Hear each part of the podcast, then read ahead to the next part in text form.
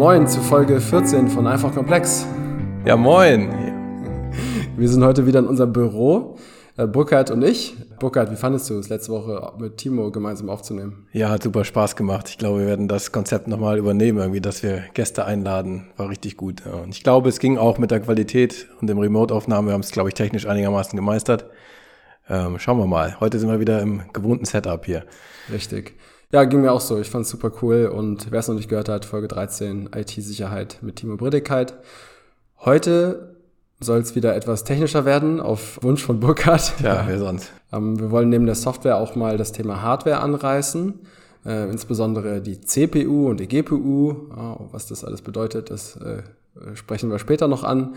Die Themen grundsätzlich oder die Begriffe, die ihr und insbesondere auch ich nach dem Podcast kennen und vielleicht äh, besser verstehen sollt, sind einmal das Programm, also was ist eigentlich ein Programm, so hat Burkhard mir das gesagt im Vorgespräch, dann die Threads, die sogenannten, und die Lebenläufigkeit und Parallelisierung einmal von Threads, von Programmen und von Webservern, wenn ich dich richtig verstanden habe, Burkhard. Ja? ja, hast du richtig verstanden. So, das war eine ganze Menge Kauderwelsch, wenn man das alles noch gar nicht gehört hat vorher. Von daher, Burkhard, gib uns doch mal einen kurzen Überblick darüber, warum diese Themen wichtig sind und, und um was es sich da handelt, bevor wir dann richtig einsteigen. Mhm. Software und Programme sind ja ganz, ganz unterschiedlich. Ich habe ja ein Riesenspektrum. Ich kann ein einfaches Skript haben, was mal irgendwie, was weiß ich, einen, eine Excel-Tabelle umsetzt in irgendein anderes Format. Das läuft einmal durch und ist dann fertig. Da habe ich gar keinen Anspruch an, ob das jetzt eine Minute dauert oder zwei, ist mal egal. Ich habe andere Anwendungen wie, wie eine Web-Oberfläche, wo es dann vielleicht schon irgendwie drauf ankommt, dass vielleicht mal ein bisschen was flüssig läuft und nicht ruckelt. Und dann habe ich ganz andere äh, Anwendungen, haben schon mal drüber gesprochen, sowas wie Machine Learning, KI oder auch Crypto-Mining, mal ein Beispiel zu nennen, wo es, wo es ziemlich, ziemlich drauf ankommt, dass das auch schnell passiert und wo richtig viel Zahlen quasi, richtig viele Floating Point Operations, wie man sagt, Flops, ausgeführt werden müssen in möglichst kurzer Zeit. Ja. Und deswegen habe ich, ich habe also quasi ein Riesenspektrum an ja, an Requirements, an die, an die Hardware auch, die jetzt so ein Stück Software haben muss. Ja. Und dafür gibt es dann halt verschiedene, erstmal in der Software verschiedene Mittel und Wege, es zu realisieren. Und es gibt aber auch verschiedene Hardware, auf denen ich das dann quasi ausführen lassen kann und so weiter. Das soll ein bisschen Thema sein heute, denke ich. Okay, also es geht darum, ähm, ja, mal zu beschreiben, wie bestimmte Arten von Programmen eigentlich operieren und welche Verfahren ja, dabei irgendwie auch zum Einsatz kommen. Genau. Wie sie das dann tun ähm, und wie die Rechenoperationen auch ausgeführt werden. Ja. Ob hintereinander, sequenziell oder, oder parallel, äh, all solche Themen. Okay. Wie fangen wir an? Also magst du vielleicht einfach mal erklären, was so ein Thread ist? Oder nee, wir wollten, glaube ich, bei Programmen sogar anfangen. Ne? Ja. Also einfach mal ganz, ganz stumpf, was ist denn eigentlich ein Computerprogramm? Ja, genau. Kann man mal ganz stumpf erzählen. Ne? Also oder fangen wir mal noch stumpfer an, ähm, was ist überhaupt die CPU, ja, die, die Central Processing Unit, ja, das hat jeder schon mal gehört. Eine CPU, ohne CPU geht halt eigentlich nichts so, ja. Das ist so Arbeitsspeicher, sagt man noch manchmal, oder? Nee, das ist genau nicht der Arbeitsspeicher. Arbeitsspeicher ist Arbeitsspeicher. So. Der, der, speichert quasi die Daten und ja. die CPU führt quasi die Rechnungen aus, die in dem, also am Ende haben wir, wir hatten es ja auch mal ganz am Anfang, Einsen und Nullen und so weiter. Und es müssen im Prinzip ähm, ja Einsen und Nullen immer wieder neu zusammengerechnet werden aus verschiedensten tausenden Gründen. Und das passiert in der CPU, in der Central Processing Unit. Ja. Der Speicher, der hält quasi deine ganzen Daten, die die zur Laufzeit anfallen und überhaupt. Ja. Genau. Und ähm, im einfachsten einfachsten Falle haben wir halt ein Programm, was was halt ähm, wenn es dann startet, wenn es quasi wenn es läuft, benutzt halt die CPU. Ja, und zwar im einfachsten Falle ein, benutzt einen Kern der CPU. Ja. Und zwar sequenziell. Also wenn wir jetzt kein spezielles Programm haben, ganz am Anfang hatte ich gesagt, wenn wir so ein Skript haben, was einfach durchläuft, ja, wenn du das jetzt programmierst, dann passiert tatsächlich Schritt für Schritt, das wird entweder kompiliert und umgesetzt in Maschinensprache oder es macht ein Interpreter, aber am Ende arbeitet die CPU sequenziell Schritt für Schritt diese ganzen Anweisungen ab, die quasi im Quelltext des, des, dieser, dieser Software quasi festgelegt sind. Ja. Okay und kann dann, äh, wenn du nichts Spezielles machst, auch erstmal nur ein, einen Kern, sagt man, der CPU benutzen. Ja. Früher gab's, früher, ganz früher hatten die CPUs sowieso nur einen Kern, deswegen hätte man da jetzt nicht so einen Wert drauf legen müssen, aber heute, du kennst das, Gerrit, also wenn du heute irgendwie im Internet guckst so und willst dir einen neuen Laptop kaufen oder einen Desktop auch, ist egal, dann findest du das immer, dass da irgendwie steht, ja, das ist ein Dual-Core oder ein Quad-Core oder sogar, was weiß ich, noch Octa. mehr, Octa-Core und so fort. Genau, und das heißt eigentlich, dass du im Prinzip gar nicht nur eine CPU hast, sondern tatsächlich vier oder acht oder noch mehr gleichzeitig. Und zwar physikalisch im Prinzip kann man sich so vorstellen. Ne? Also das sind quasi die so kleine Chips, Prozessoreinheiten quasi und davon hast du dann nicht nur ein, sondern halt N, mhm. ja, mhm. je nachdem, wie viel Geld du auch so in der Tasche hast. Ja. Okay, und ein Programm belegt dann immer ein, eine CPU? Genau. Für einen, ja wahrscheinlich heutzutage sehr kurzen Zeitraum, weil die ja in sich dann auch sehr schnell sind, aber ja. Parallel passiert ja erstmal noch nichts auf einer CPU. Nee, genau. Also genau, du könntest quasi, also wenn du, ich sag mal was, du hast ähm, einen Dual-Core, also zwei CPUs. Und jetzt lassen wir kurz mal weg, dass die immer so eine Art Hyperthreading typischerweise haben und so weiter. Sagen wir mal, dein Computer hat quasi zwei CPUs und jetzt schreibst du ein Programm, was, äh, das kann ja irgendwie einen Quatsch machen, so, das muss ja nichts Ernsthaftes sein, aber was quasi irgendwie eine Rechnung macht, in der Schleife zum Beispiel, und den, diese CPU voll auslastet. Dann würdest du quasi, wenn du deine, wenn du dann Windows oder Linux guckst, wie ist die Auslastung von deiner CPU, würdest du quasi nur 50 Prozent sehen insgesamt, wenn du zwei hast. Weil die anderen 50 Prozent, das kennt dein Programm dann erstmal nicht, ja, wenn du es ganz trivial geschrieben hast. Ja. ja. Und das ist sowieso so, dass die CPUs, es ist halt praktisch mehr zu haben, aber es gibt ja, es ist ja nicht nur dein Programm aktiv, während, während du irgendwie vor deinem Rechner sitzt, sondern zig andere Sachen. Ja, du hast deinen Browser noch offen, ganz viele Tabs und so weiter. Und die CPUs, die teilen sich quasi einfach die Arbeit auf. Ja.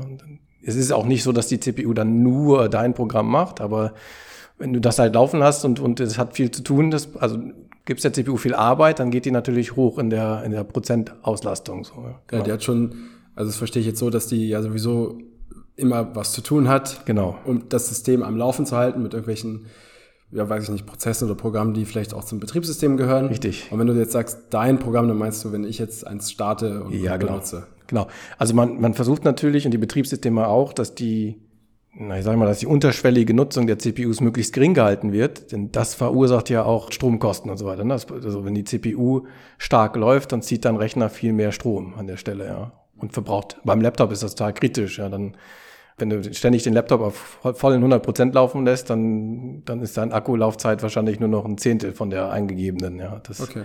So, und deswegen versucht man, dass man quasi wenn nicht gerade irgendwas Schwerwiegendes an, an, an Rechnungen ansteht, dass dann das ganze System relativ leise im Hintergrund mit wenig CPU-Last läuft. Ja. Das will man eigentlich schon optimieren. Ja. Soweit verstanden. Mhm.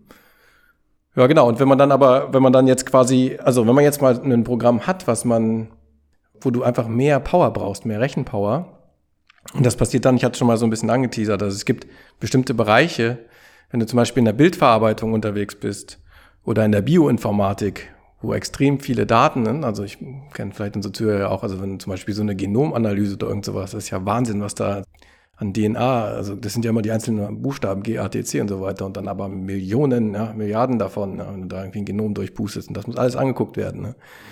Dann muss da extrem viel gerechnet werden. Ja. Oder auch Kryptomining ist ja so ein Thema, Kryptowährung, das hat man auch schon gehört, da gibt's ja auch diese diese Algorithmen ähm, mit, mit den Blockchains und so weiter, Proof of Work, da steckt schon Work schon drin, also da müssen immer wieder so kryptografische Hashes gerechnet werden, das ist extrem rechenintensiv. Ja. Ja.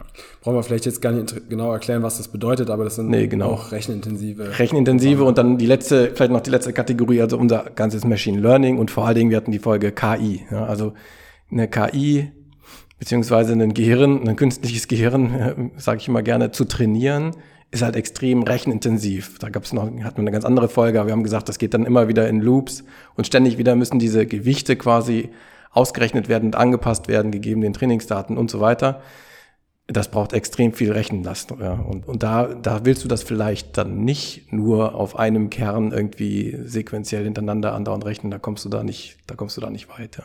Okay, da würde man quasi lange vorm Computer sitzen. Da würde man sehr, sehr lange vorm Computer sitzen, genau. Also es, es gibt ginge, tatsächlich. Also, also könnte man sich das theoretisch vorstellen, man hat nur eine CPU mit einem Kern und man macht dort, sag ich mal, eine rechenintensiv, also was ist ich, Kryptomining zum Beispiel. Geht das denn? Also man muss nur sehr lange warten oder wie kann man sich das vorstellen? Ja, also beim, das überhaupt nicht.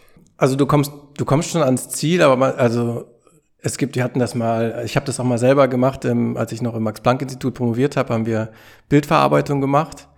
Da war das Problem, dass du Millionen von kleinen Einzelmolekülaufnahmen hattest, also kleine Bildchen einfach, so Briefmarkengröße, aber halt richtig viel davon und die mussten quasi berechnet werden und 3D rekonstruiert werden. Das kannst du alles machen mit einer CPU.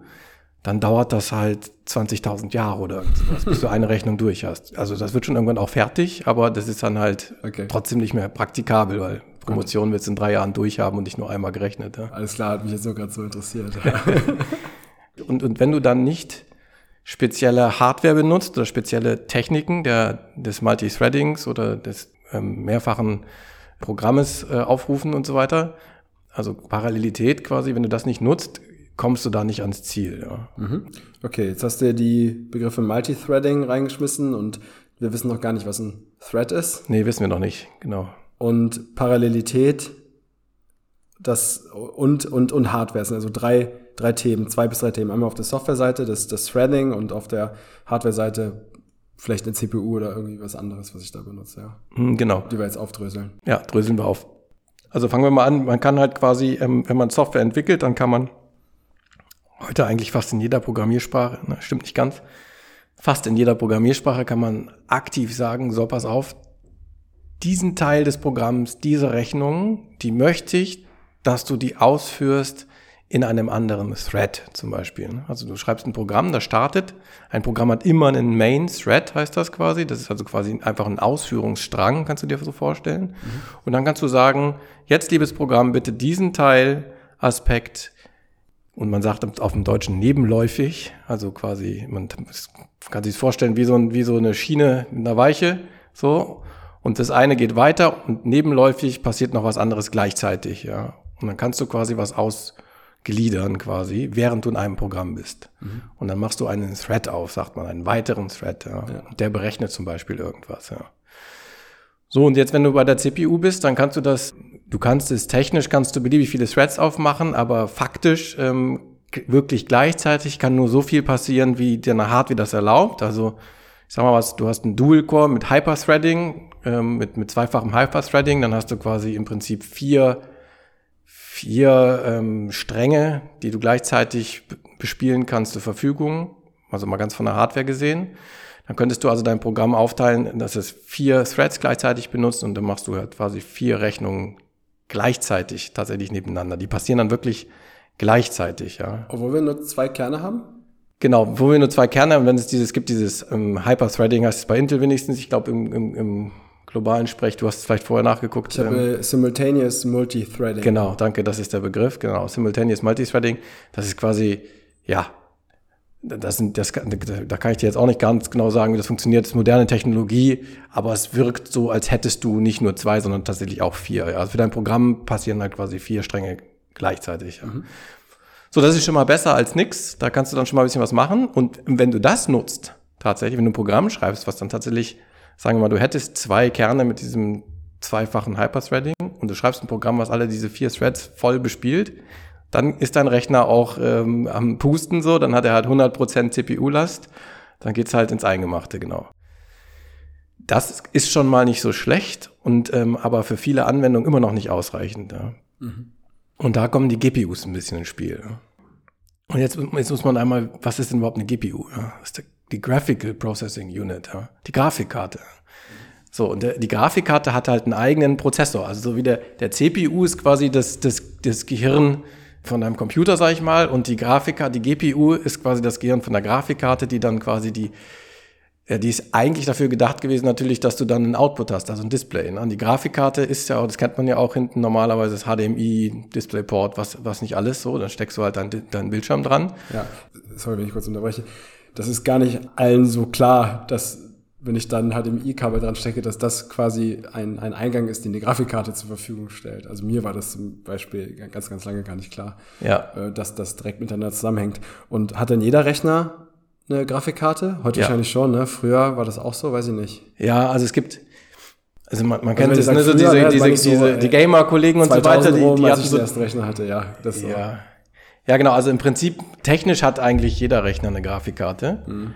Aber manchmal ist es so, dass du bei diesen ganz einfachen äh, Rechnern dann ist quasi die Grafikkarte nicht mehr so sichtbar als einzelne Grafikkarte tatsächlich, sondern ist halt quasi mit auf dem Mainboard, wie man es nennt. Ne? Also du hast ja immer wenn du, wenn du einen Laptop aufschraubst oder auch wenn du, wenn du in einen normalen Rechner reinguckst, hast du mindestens ein so ein Mainboard, ne? so, eine große, so eine große Platte. Und manchmal ist quasi die Grafikkarte damit drauf gelötet. So, und du siehst sie nicht wirklich. Ja, dann hat die auch meistens nicht so viel Power. Ja.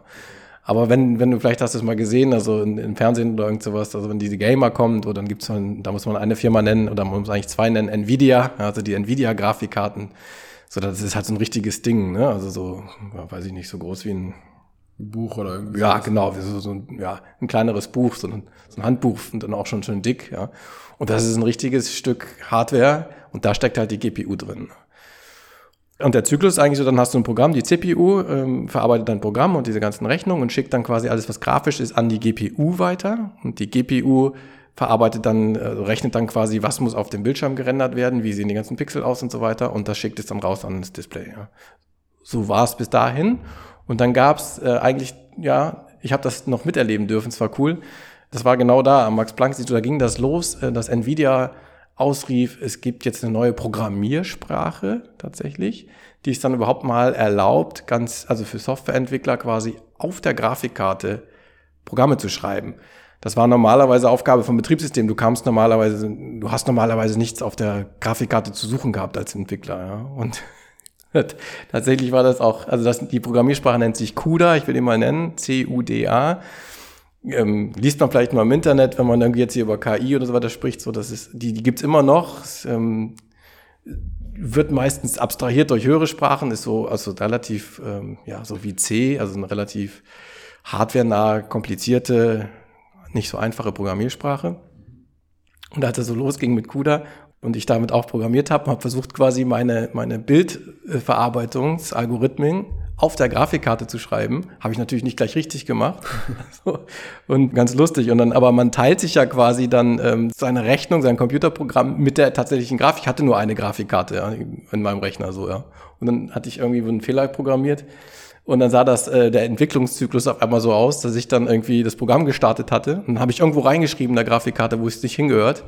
Und dann hatte ich so wie beim C64, dann fing mein Bildschirm einfach an zu summen und so weiter, komische Geräusche zu machen, habe Farbenspektrum da gehabt und so weiter. Dann ist alles abgeschmiert, der Grafiktreiber ist gestorben. Und ich muss diesen Rechner neu starten quasi, um wieder zurückzukommen. Ja. Und ich habe eine ganze Woche lang habe ich einen Fehler gesucht und habe jeden Tag irgendwie so gearbeitet, dass ich den Rechner angemacht habe, Programm neu programmiert, dann hat's wieder geflinkt und gebritzelt und so weiter und musste wieder neu booten so ja. Und mein Professor kam schon, was machst du denn da die ganze Zeit? Ich so, ja, was soll ich machen? So, das schmiert mir halt die Grafikkarte die ganze Zeit ab, ja. So waren die Anfänge, ja. Das ist natürlich heute viel besser geregelt, aber, ja, aber da sieht man mal, wie, das ist halt tatsächlich die Grafikkarte. Damals war das noch nicht so in Bereiche unterteilt und äh, du spielst halt mit deinem, ja, mit deinem Grafikoutput da im Notfall. Okay. Was war denn der Anlass für Nvidia, die Grafikkarte, sag ich mal, freizugeben für Entwickler? Also dort die Rechenleistung auch nutzbar zu machen. Ja, Nvidia hat da einen ganz neuen Markt aufgemacht damals. Die, waren, die hatten natürlich den Gaming-Markt, so für die, da sind sie ja heute noch ganz dick. Also es gibt ja hochqualitative, mit extrem krasser Grafik Spiele, die zur Echtzeit da diese ganzen, äh, äh diese ganzen Ego-Shooter-Engines und so weiter. Ne? Was auch da immer, sind die Spiele sind krass heutzutage. Ja. ja, das stimmt, ja. Aber die, die, die bedürfen besonders viel Rechenleistung so, ne? Aber das ist halt alles so im Gaming, im Gaming-Bereich. Da kommt der, da kommen die Grafikkartenhersteller so eigentlich sowieso her, ja. Okay, das heißt, die Grafikkarten hatten dann vielleicht auch schon mehrere Kerne oder waren besonders gut, besonders schnell, besonders viele Rechnungen. Ah, ja, genau. Dazu habe ich noch gar nichts gesagt, genau. Hm. Das, das, das meine ich jetzt, ne? Und, so, und dann muss ja irgendwer gesagt haben, Mensch, jetzt reichen uns die CPUs nicht mehr. Lass uns doch mal das noch ein bisschen auslagern auf die GPUs, da irgendwelche Rechenoperationen. Ja, genau. Also man muss jetzt, man muss eine Sache wissen, bei den GPUs, die kommen grundsätzlich daher, die haben nie nur ein oder zwei Kerne oder irgend sowas. Also die fangen immer an mit mindestens 500 oder irgend sowas, ja. Okay, also das ist ein Unterschied. Ja, genau, genau. Und heute, ich habe mal geguckt, also so die heutigen Grafikkarten, die haben, also also die Nvidia-Karten haben so 4600 äh, Kerne, ja, oder krasse Dinger schon über 10.000, ja. Also 10.000 quasi, wie, wie 10.000 Mini-CPUs, kann man sich so vorstellen, ja. Die sind dann von der Takt, die sind nicht so schnell wie die, wie die CPU. Und die hatten früher auch das Problem, dass sie nicht so viel Speicher quasi direkt zur Verfügung hatten. Da sage ich auch gleich noch was zu. Aber die, aber das ist halt Parallelität, ja. Manchmal ist es dann auch egal, ob jetzt der eine Prozess, wie schnell der jetzt gerechnet wird.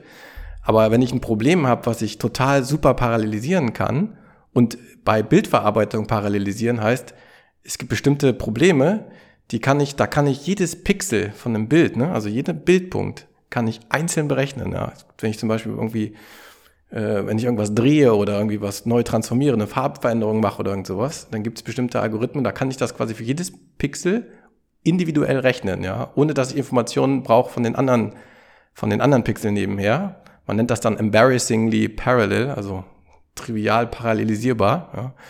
Und dann gebe ich diese Aufgabe halt ab und äh, an 10.000 Mini-CPUs und dann mache ich 10.000 Pixel in einem Takt. Dann macht einmal schwupp dann habe ich 10.000 Dinger gleichzeitig gerechnet, bin schon fertig, so, ja. Im Gegensatz zu, wenn ich nur einen hätte, dann müsste ich halt 10.000 Rechnungen hintereinander machen. Ja. Mhm. So, das ist der Punkt. Ja. Das macht einen riesigen Unterschied. Und ein, ein Takt ist immer eine Rechnung, die durchgeführt wird? Ein Takt ist quasi eine Evaluierungseinheit. Ne? Das sind diese, diese Gigahertz und so weiter. Das ja. ist der CPU-Takt. Ne? Also die, die, quasi macht es immer tick, tick, tick, tick so. Und in einem Takt wird eine Operation abgearbeitet. Ja. Ich glaube, da haben wir früher, ohne überhaupt ansatzweise einen Plan zu haben, haben wir unsere Computer, unsere ersten, also im jugendlichen Alter, daran verglichen, wie viel Gigahertz oder äh, klar war ja auch früher das hast du ja. Und, und, man hatte keinen Plan, was es bedeutet, aber mehr und schneller und besser ja. Ist auch immer noch so ne? Also wenn du natürlich wenn du einen schnelleren CPU hast, dann wird die individuelle Operation schneller durchgeführt, aber das ist halt heute nicht mehr nur einziger Messpunkt, sondern halt auch wenn du wenn du stark parallelisieren kannst und du hast Probleme, die du lösen willst, die gut parallelisierbar sind, sind nicht alle sind leider nicht alle Computeraufgaben gut parallelisierbar, aber wenn du solche hast, dann ist halt auch quasi die Parallelisierung, also wie viele hast du davon, ein Riesenfaktor, ja. Und kann sogar wichtiger sein, als wie individuell schnell ist jetzt einer. Ja. Okay. Von Anfang an waren die Grafikkarten so aufgebaut, dass sie viele Kerne zur Verfügung gestellt haben, die jeder für sich vielleicht ein Tick langsamer waren als, eine, als ein Kern einer CPU. Ja, viel langsamer tatsächlich. Aber natürlich, weil das in der Grafik, äh, im Rendering und so weiter gebraucht wird, ähm, viele parallel durchführen können. Genau. Operationen. Und dann hat Nvidia wahrscheinlich gesagt, oder wahrscheinlich auch andere Hersteller.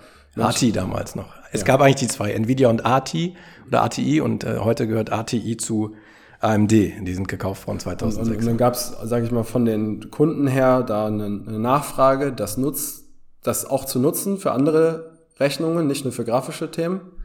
Und das hat Nvidia dann beantwortet, indem sie gesagt haben, das könnt ihr jetzt, indem ihr CUDA als Programmiersprache verwendet und auf der Grafikkarte genau. quasi auf der, auf der GPU dort programmiert. Und das hast du dann gemacht und Richtig. hast erstmal, ja, es war noch nicht so einfach. Nee, genau. Ja, okay. Tatsächlich ist das dann, also mein, mein Professor damals am Max-Planck-Institut hat dann sich tatsächlich für sehr viel Geld äh, ein riesiges Grafikkartencluster, also ganz viele Server, wie man es so kennt, ne, so einen richtigen Serverraum und mit Hardware, wo halt ganz viele Grafikkarten drin waren. Ich glaube, wir waren einer der größten Abnehmer von Grafikkarten von Nvidia irgendwie für eine, für eine Zeit lang.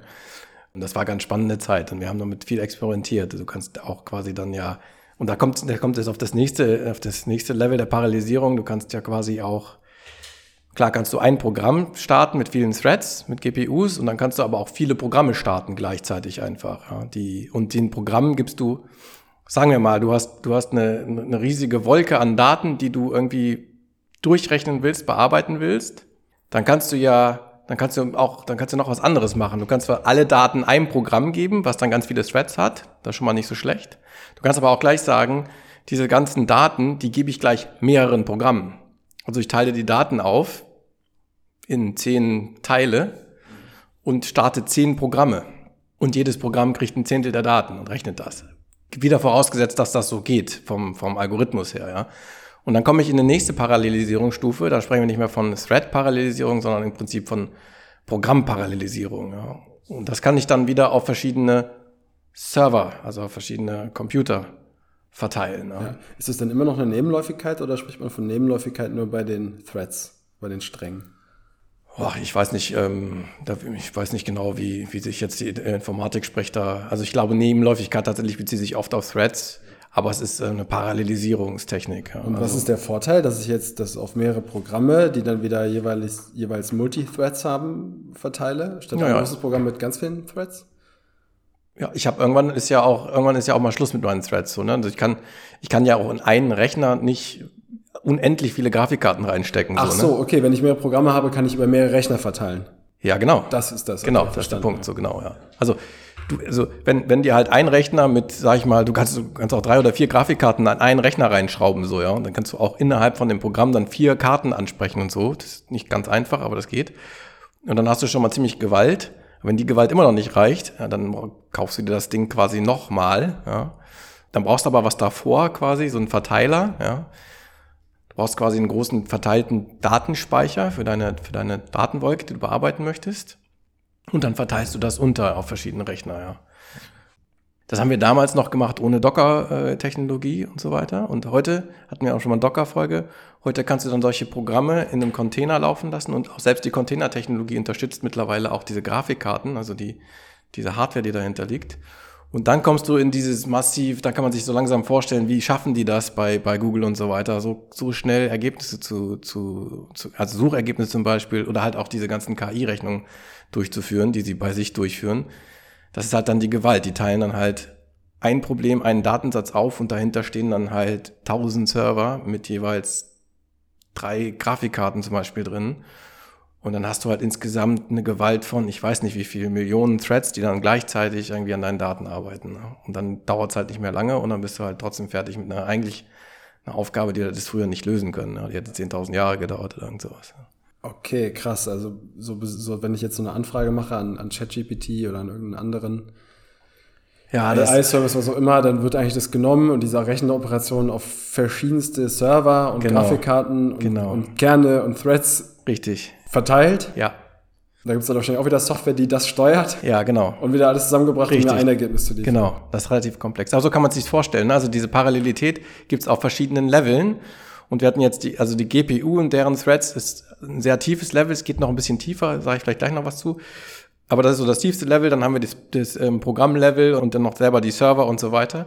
Und Im Prinzip kann man sich vorstellen wie so ein, ja, wie so ein Baum, der sich immer weiter verästelt, so, ja. Und dann, dann habe ich mal eine große großen Daten, die schicke ich dann einfach, der Stamm schicke ich dann auf den Stamm und der Stamm verästelt das alles.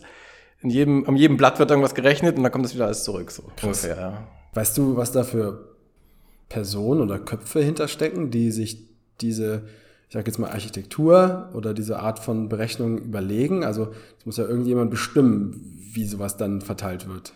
Also, was das sind das für Menschen? Sind das Softwareentwickler oder sind das äh, Architekten oder wie kann man sich das vorstellen? Auch, ja. Also Softwareentwickler, Softwarearchitekten, genau. Und ähm, dann auch so gerade im Detail mit diesen, mit den, mit dieser CUDA-Sprache und so weiter. Das sind schon extrem krasse Experten, die sich dann auch, die sich dann auch sehr gut mit der Hardware auskennen und so weiter. Das, okay. das ist es. Das geht ja auch alles noch nicht seit, seit immer, ja. Also viele, viele Sachen sind da ja auch immer noch im Schwung, ja. Und da gibt's immer noch mehr, ja. Ich, ich will mal eins sagen noch vielleicht zu den GPUs das liegt halt nah und ähm, das war für Nvidia und auch damals für ATI halt eine Möglichkeit, den Markt einfach noch zu vergrößern. Und für die war das toll, weil wir als Max-Planck-Institut natürlich Grundlagenforschung gemacht haben. Das war für die natürlich auch eine schöne Werbung, dass sie sagen, guck mal hier, wir können mit den Grafikkarten nicht nur irgendwie Gaming, sondern wir machen, wir, wir tragen was zur Wissenschaft bei, ja, zu, und weil wir jetzt hier irgendwie zum Beispiel ausrechnen, wie irgendwie ein Molekül aussieht, ja, das haben wir ja gemacht, 3D-Rekonstruktion, um zu sehen, wie so ein Molekül zum Beispiel aussieht, ja. Das war für die, für die super. Und heute sind die natürlich auch wieder Big Business, weil die künstliche Intelligenz, das wird halt heute, Stand heute, so viel ich weiß, Google, wenn du mit, mit Googles Ressourcen rechnest, sind da ganz viele Grafikkarten dahinter. Ja. Ob das jetzt Nvidia ist oder AMD, weiß ich nicht, ist auch egal. Aber ähm, die sind da wieder im Einsatz. Ja. Und es geht auch hin, man kann halt noch tiefer gehen. Man, es gibt die sogenannten FPGAs, will das Wort nur mal sagen, Field Programmable Gate Arrays. Das ist quasi so eine Art ja, so ein Zwischending zwischen, ich, ich designe mir tatsächlich Hardware, das wird auch manchmal gemacht, das ist dann die ASIC, das ist die Application Specific Integrated Circuit. Das heißt, ich mache mir eine, ein Stück Hardware, quasi eine Art Spezial-CPU oder also halt ein ASIC, ja, wo die Hardware und der Chip dem Softwareproblem direkt entworfen wurde. Das kann ich natürlich nur machen, wenn ich wirklich was, wenn ich einen Algorithmus habe, der wirklich total relevant ist, damit das irgendwie die Kosten deckt, ja. Ein Beispiel dafür, Crypto Mining Bitcoins. In China stehen Farmen so groß wie Fußballfelder, nur mit Rechnern. Die, die kannst du für nichts benutzen, die können nichts rechnen, aber da sind spezielle ASICs drinnen, die nur dieses Mining, dieses Lösen dieser kryptografischen Hashes, wichtig für die Bitcoin-Erstellung quasi, das, das können die, das sind die ASICs, das ist das Lowest Level. Ja. Und darüber gibt's die FPGAs, da kannst du quasi das ist so ein Zwischending. Du kannst die halt programmieren, kannst auch sehr, sehr stark parallelisierte Sachen machen. Und Google kommt gerade raus mit was Neuem, das nennt sich, das, das haben die TPU getauft, Tensor Processing Unit. Also quasi auch ein Chip, den du mit in einem Computer quasi eindocken kannst oder eindocken können sollst, der quasi hochspezialisiert ist für KI-Training. So, ne? Ich glaube, die ASICs, da sind die meisten großen Firmen dran, auch Tesla und so weiter, dass die sich für ihre speziellen Aufgaben da ich sag mal, Hardware-Chips designen und dann produzieren lassen. Also genau. das ist schon etwas, mit dem man sich dann auch differenziert äh, heutzutage. Ja. Und, und, und da im tiefer reingeht, um noch schneller, besser, effizienter ja, die Rechenleistung bereitzustellen. Ne?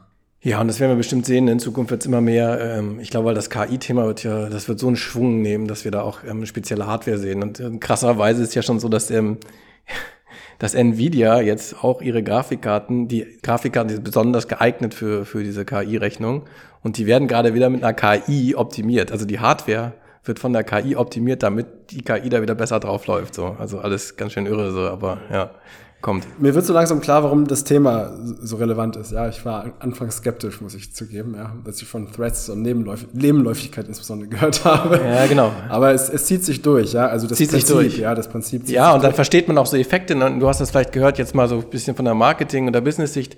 Es waren ja mal die Grafikkarten total teuer und du konntest gar keine Grafikkarte mehr bekommen von Nvidia, weil alles weggekauft war. Und warum? Weil die Kryptowährungen gerade auf dem Höchststand waren und jeder wie wahnsinnig Grafikkarten gekauft hat und zu Hause irgendwie mitmeinen wollte. Weil das ist wie auch so eine Wette. Also bei der bei dem Kryptomining geht es nicht darum, irgendwann fertig zu werden. Da geht es darum, als erster fertig zu werden, um zu gewinnen. Sonst machst, sonst kriegst du keine Bitcoins. Ja, Ja. ganz grob gesprochen. Ja. Und deswegen kauften alle wie die wahnsinnigen Grafikkarten, weil es sich lohnte. Quasi der, also die Bitcoin-Währung war so hoch, dass du das wieder schnell raus hattest, was die Grafikkarte kostete. Jetzt, wo die wieder im Keller sind, gibt's auf einmal wieder Grafikkarten im Markt. Ja, Ja. Das kann man einmal so Ich habe zusammenziehen. mal in einem anderen Podcast, in einem Interview gehört, vielleicht bei OMR oder sowas, da hat einer war im Interview von einem großen europäischen Miner, also eine Firma, die sich nur aufs Mining spezialisiert. Mhm. Und er hat gesagt, die konnten für ungefähr 10.000 Dollar einen Bitcoin produzieren. Und damals war er bei 60.000 Dollar, da war es natürlich ein sehr gutes Geschäft. Ja, genau. Jetzt ist er, weiß ich nicht, 20.000 oder so. Immer noch ein gutes Geschäft, aber das war, ist ja nur der größte Anbieter. Ja, ich denke mal, dass kleinere Anbieter ähm, das, das nicht so gut hinkriegen. Und die sind auch so krass, dass die dann irgendwie ganze Rechenzentren in Flugzeuge packen und, und ein anderes Land fliegen, weil da der Strom irgendwie in, ein Bruchteil von einem Cent günstiger ist pro Kilowattstunde. Ja, klar. Völlig verrückt. Aber wir schweifen ab, ja, wollte ich dir auch nochmal zum Besten geben. Ähm, genau, du wolltest vorhin nochmal den Arbeitsspeicher äh, ansprechen. Da hast du gesagt, ja, dann kommen wir später nochmal drauf. Genau, gut, ich habe es nämlich auch, hätte ich jetzt auch gerade gesagt. Okay, ich habe es auch nicht vergessen, genau, ja. Ähm, genau, das ist jetzt noch mal ein bisschen was Technisches, aber das will ich vielleicht noch mal sagen. Also die, ganz am Anfang war das mit den Grafikkarten auch noch ein bisschen schwierig, weil die Grafikkarten brauchen, wenn du darauf rechnen möchtest, dedizierten Speicher. Ja, also Grafikkartenspeicher. Und, und so die, als ich so angefangen habe damit, da gab es mal so, ja, die guten Karten hatten ein Gigabyte, zwei Gigabyte dedizierten Speicher. Und das ist jetzt ja noch nicht eine Menge. Das teilst du dir dann ja auch noch auf mit dem, was die noch so tun, zu tun haben, ja. Und ganz oft willst du auf der Grafikkarte, sind das immer so Matrix-Multiplikationen. Im Prinzip wird da Vektoralgebra gerechnet, ja. Und das Tensor, ich weiß nicht, ob wir es schon mal erwähnt hatten, TensorFlow ist ja das, so heißt ja das, die KI-Bibliothek von Google. Ein Tensor ist ja eigentlich nichts anderes als eine, als eine Matrize im hochdimensionalen Raum, ja. Und wenn du, und wenn du, ja, also grob gesprochen, ja. und so, und wenn du, und wenn du, wenn du, ähm, wenn du KI-Training machst, dann ist es im Prinzip, ist es quasi, ähm, Vektoralgebra, Matrixmultiplikationen hoch und runter die ganze Zeit. Und das können halt die Grafikkarten besonders gut. Und wenn du jetzt aber Geschwindigkeit aufnehmen willst, das muss man einmal wissen, du musst du quasi dein, dein Programm startet immer erstmal im CPU. Das, das ist so, ja. Du kannst es dann auslagern in die GPU, aber startet in der CPU. Das heißt, der Speicher wird auch erstmal im RAM äh, der CPU angelegt und dann muss der transferiert werden über den sogenannten PCI. Das hast du auch schon mal gehört, PCI Express und 4 und 5 und Datenübertragungsrate und so weiter. Da, da kommt das Thema. Das ist quasi die Schnittstelle zwischen CPU und GPU. Ist dieser PCI Express, äh, ist diese PCI Express Schnittstelle, die, die man schon mal kennt, wenn man selber einen Rechner geschraubt hat, so, ja. Und das ist nicht ganz unwichtig, denn das braucht ja auch eine gewisse Zeit. Denn du musst einmal das, das, die, die Daten übertragen vom CPU-RAM in den GPU-RAM, ja. Und dann da rechnen dann kommt das die Rechnung wieder in den GPU-RAM zurück und dann muss das vom GPU-RAM wieder zurück in den CPU-RAM, damit das da ausgewertet werden kann und so weiter, ja, zum, zum Final, ja. Und man spricht von arithmetischer Dichte, ja. Wenn jetzt deine Rechenoperationen nicht genug sind, so dass quasi, das braucht ja nämlich alles Zeit, diese Übertragung. Damals, das wird jetzt halt alles viel besser, deswegen kommt das jetzt auch so, ja. Damals waren die PCI-Express-Dinger noch nicht so schnell, ja. Das heißt, du hast halt Zeit verloren bei dem ganzen Prozedere, dass du das machst, ja. Es braucht ja ein bisschen Overhead, bis du das da hast, ja hat sich das manchmal nicht gelohnt. Ja. Und deswegen ist das heute alles super, ja. das ist alles total schnell. Und du hast halt bei den Grafikkarten, ich habe es jetzt nochmal gelesen, die haben halt bis zu 48 Gigabyte dedizierten Arbeitsspeicher. Nur deine Grafikkarte, ja. 48 Gigabyte, die kosten dann auch, also es sind hier so die, die krassen Dinger von, von Nvidia. Ich habe mal eine hier, ich habe sowas nicht, ähm, aber ähm, die kosten hier 8600 Euro, ein so eine Karte, ja. Das ist irgendwie so das, der Nvidia RTX 8000 oder so, sind so die, die gerade so die, die Top of the Notch, was du so kriegst, so, ja. 48 Gigabyte, ja. Und das ist natürlich praktisch. Dann lädst du halt einmal so eine Riesenmatrix, ein Riesenproblem kannst du dann schon, ne? Also große Teile von deinem Modell für die KI kannst du dann einmal in einem Wups auf die Grafikkarte laden und dann macht's halt rums, rums, rums in ein paar Takten mit zig, zigtausenden von Threads gleichzeitig, wird da durchgenudelt und dann kommt das wieder zurück, ja. Und dann kriegst du richtig Speed. Ja. Wahnsinn. Ja. Burkhard, letzte Frage, damit wir den Bogen so ein bisschen schließen, vielleicht auch wieder zum Thema SaaS. Wie sehr spielt das Thema für dich eine Rolle in, in deiner Tätigkeit als Programmierer einer Entwickler einer SaaS-Anwendung, wie wir sie haben, einer SaaS-Web-Anwendung? Machst du darüber Gedanken oder kommt es erst zum Tragen, wenn wir mal Zehntausende User gleichzeitig auf der Plattform hätten? Also inwieweit ähm, denkst du da jetzt drüber nach oder, oder, oder denkst du da voraus? Wie kann man sich das vorstellen? Wir haben hau hauptsächlich netzwerkintensive Probleme. Wir müssen halt viele Netzwerkanfragen machen, vielleicht ein bisschen File, also I.O. sagt man Input, Output und so weiter. Das heißt, wir kommen nie, also wir kommen immer zurecht mit wenig Threads. Also unser Problem, also unser App-Builder und so weiter ist halt einfach kein arithmetisches Number Crunching, wie man so sagt, Problem. Also wir, wir machen, also wenn wir nicht gerade selber ein Modell trainieren, ja. Aber das ist ja was, wo wir, wo wir noch experimentell dran arbeiten, dass wir auch KI integrieren. So, dann ja. Aber ansonsten müssen wir nicht über sowas nachdenken. Wir haben auch keine GPUs. Das braucht man normalerweise auch nicht. Und wir, und die Lastverteilung von, von, für Netzwerke und, und, und IO und so weiter, dass das flüssig läuft, das machst du halt über, auf einem viel höherem Level. Das machst du quasi über die Containerisierung, über die Clouds. Also wir werden, wir, wir skalieren, indem wir einfach mehrere Anwendung quasi anmachen. Ja. Okay, verstehe. Das heißt, alles, was wir an Software haben oder bereitstellen, ist nicht so rechenintensiv. Da sind keine so rechenintensiven Bestandteile Nein. drin, dass man das äh, berücksichtigen müsste. Genau. genau. Maße, ja. man, muss auch, man muss auch sehr aufpassen. Ne? Also das, das machst du ja auch nicht so eben nebenbei. Bei einem Threading, das habe ich noch nicht erwähnt, das machen wir vielleicht nochmal als, als kurze letzte, als kurzes letztes Ding so. Da wird ja auch heute schon viel mehr geholfen als früher. Aber es ist so, wenn du, wenn du halt gleichzeitig läufst, und dann aber wieder, du brauchst dann trotzdem wieder Austausch von Informationen. Irgendwann willst du ja die Gleichzeitigkeit beenden. Du musst, irgendwann müssen die, das Bild von der Schiene ist vielleicht nicht so, nicht so blöd. Und sagen wir mal, du fährst auf einer Schiene und dann teilst du auf auf vier. Dann äh, hat es irgendwie vier Waggons oder sowas und eine Lok so und dann, dann fahren die alle, alle gleichzeitig nebeneinander auf vier Schienen. Irgendwann müssen die aber wieder zurückkommen. Da kommt die Weiche, die zurückgeht, ja, weil du musst die Informationen irgendwie zusammensammeln und irgendwie als Ganzes dem Nutzer oder dem Pfeil oder so zur Verfügung stellen. Ja. Und da wird schwierig. So, da musst du halt aufpassen, denn jedes Programm, egal was, ähm, geht halt sterben, wenn du gleichzeitig meinst, du müsstest an dieselbe Stelle im, im, im Speicher schreiben. Und das passiert ganz schnell, wenn du Threads machst. Es gibt ein Konzept, das heißt Mutex oder Semaphore. Da musst halt aufpassen, dass du, dass du Sachen lockst quasi, dass jetzt die, dass gleichzeitig nicht irgendwelche Sachen sich in den Weg kommen können und so weiter. Also man muss als Programmierer extrem vorsichtig sein, aufpassen, dass da nichts schief geht. So, deswegen ist, also wenn du, wenn du so ein richtig, äh, wenn du richtig selber da in die, in die Tasten haust und schreibst eine Software, die in sich multithreaded ist, musst du extrem aufpassen. Das kann, kann schwer schief gehen. Und die sind extrem schwer zu debuggen, die Probleme, weil die nämlich nicht, nicht immer gleich auftreten. Weil du, das kannst du nicht beeinflussen. Wenn du Threads hast, dann du, du weißt nämlich nicht, wie schnell sind die wirklich. Und jedes Mal, wenn du das Programm neu startest, ist alles wieder anders, weil vielleicht dein Rechner gerade eben bei was anderes noch macht. So ist der eine ein bisschen langsamer als der nächste und nur in, in einen von 10.000 Fällen ist es gerade so blöd getimed, dass die tatsächlich gleichzeitig aufeinandertreffen und an der Stelle hast du keinen Schutz eingebaut in der Software, dann macht es halt Rums und deine ganze Anwendung crasht. Das passiert einem Nutzer von 10.000 einmal irgendwann so, ja. Und dann denkst du, dann schmeißt, kriegst du graue Haare und denkst du, verflixte Kiste, was hier los? Ja. Und du kannst das nicht nachstellen, weil es dir nicht passiert, ja. Weil es so selten passiert zum Beispiel. Also das hat alles, das hat so, also als Softwareentwickler ist das ein, die sind auch sehr gefragt, die sich da sehr gut auskennen. Wenn man da so Low-Level was machen will, ähm, äh, da muss man genau wissen, was man tut. Ist gar nicht so einfach. Ja. Alles klar. Danke, Burkhard. Gibt es noch letztes äh, Thema oder irgendwas, was du hinzufügen möchtest? Ansonsten machen wir einen Deckel drauf. Ich glaube, wir machen einen Deckel drauf. Prima. Dann vielen Dank euch fürs Zuhören. Falls ihr es noch nicht gemacht habt und ähm, euch der Podcast gefällt, dann empfehlt es doch mal jemanden aus eurem Netzwerk oder gebt uns eine Bewertung auf Spotify, Apple oder wo auch immer. Äh, da freuen wir uns drüber. Also danke fürs Zuhören, danke Burkhard, bis zum nächsten Mal. Tschüss aus Hamburg. Vielen Dank fürs Hören dieser Folge von Einfach Komplex. Dir hat die Folge gefallen? Dann lass uns doch eine gute Bewertung da oder teile die Folge mit jemandem aus deinem Netzwerk. Für Kritik zur Folge, Anregungen und Fragen für neue Folgen freuen wir uns auf deine E-Mail an podcast.heisenwehr.com. Abonniere jetzt unseren Podcast, um keine Folge mehr zu verpassen. Bis zum nächsten Mal und tschüss aus Hamburg.